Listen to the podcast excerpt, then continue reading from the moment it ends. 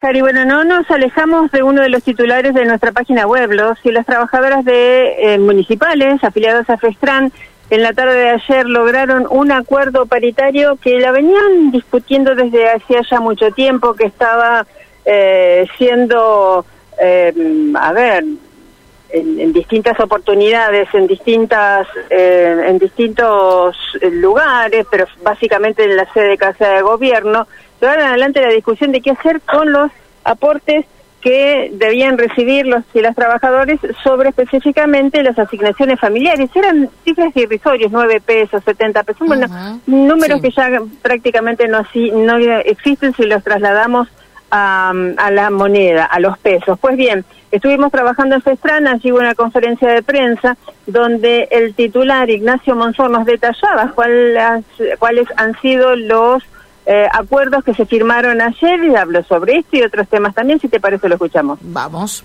Fue difícil, nos llevó varios días de, de medida de fuerza. Ayer pudimos nuevamente conformar una mesa paritaria convocada por el gobierno y bueno, tuvimos la posibilidad de en una mesa de negociación solucionar el tema de asignaciones familiares. Pudimos llevarlo a un 300% más y hacemos número de un hijo de un compañero que cobraba el salario de 780 pesos, ahora a partir del primero de mayo va a cobrar 3.120 pesos. También tuvimos la posibilidad que a julio, si cuando nos volvemos a juntar en paritaria, el gobierno de la provincia no hace una modificación de esto por decreto, volverlo a retocar nosotros en paritaria. Y la, posibilidad y lo mejor fue que nosotros sabíamos que no hay hijos de compañeros municipales de, de primera o de segunda, que en algunas localidades habían arreglado un monto para categorías más bajas y otro monto diferente en las categorías altas. Nosotros pudimos hacer en forma completa para todos los hijos de municipales y los 45.000 municipales de la provincia. ¿Cómo se va a abonar esto? Porque estamos ya promediando el mes.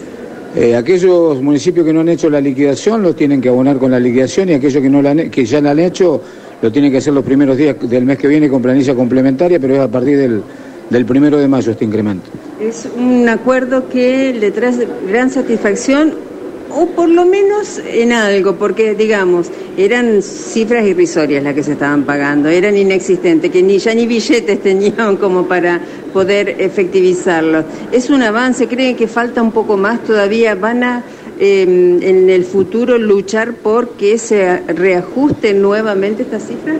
Sí, exactamente. Para nosotros desde Federación fue un gran avance, los trabajadores están muy conformes, nosotros habíamos quedado en tener un plenario de secretarios generales hoy si no teníamos acuerdo para ver cómo seguíamos con la medida de fuerza. Bueno, hoy es un día tranquilo para informar y por otro lado quedó en claro que en el acta en julio nos vamos a volver a, juntar, como te decía al principio, si el gobierno de la provincia no lo hace por decreto como lo venía haciendo tiempo atrás, tenemos la posibilidad de discutirlo nuevamente los, los paritarios que representamos a, los trabajadores de FESTRAN en una mesa de negociación. Hoy la federación está llena, llena en este salón de reuniones.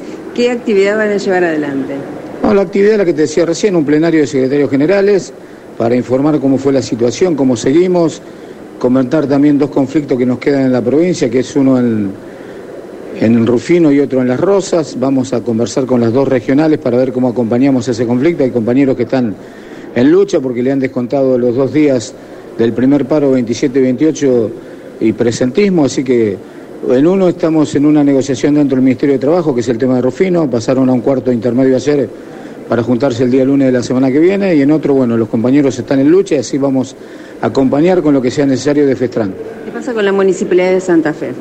Con la Municipalidad de Santa Fe nosotros desde Festrán hemos hecho una presentación en lo penal porque el intendente Jatón ha depositado los aportes que tenían que llegar a Festrán, eh, lo ha hecho judicialmente. Nosotros no estamos, no estamos en desacuerdo si Santa Fe se desafilia de la Festrán, el, el SOEN. El tema es que eh, lo hicieron de una manera que no corresponde, no tienen certificación de autoridades, y era un tema que lo tenía que dirimir el, gremio de Santa Fe con la federación y se metió en el medio una cuestión política que es la de, la de Jatón, así que tuvimos que hacer la denuncia penal como corresponde, esto ya pasó en el año 2019 cuando el intendente era Corral, y con una medida judicial lo tuvieron que hacer, devolver y pagarle más de 3 millones a la federación en ese momento que correspondía a los aportes que eran de Festrán. ¿Y en, en este caso de qué suma se habla?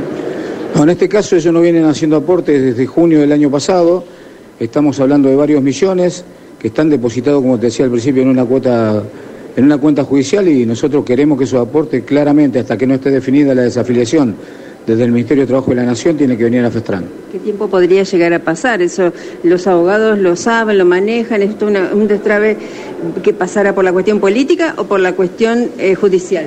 No, ahora hay una presentación en lo judicial, obviamente que los tiempos a veces no son lo que eh, creen que van a ser los trabajadores, pero nosotros hicimos la presentación porque estamos convencidos que corresponde que este dinero llegue a Festran hasta que ellos tengan una desafiliación como corresponde y que tengan una certificación de autoridad del Ministerio de Trabajo de la Nación, que para hacer la asamblea ya en una vez fue impugnada la asamblea y ahora no le han dado la, la certificación, así que corresponde que este dinero vuelva a Festran. Bueno, bueno, Ignacio Mendoza, el titular de FESTRAN, entonces, que abordó distintos temas que tienen que ver con esta Federación de Trabajadores Municipales, no solamente a nivel... Eh,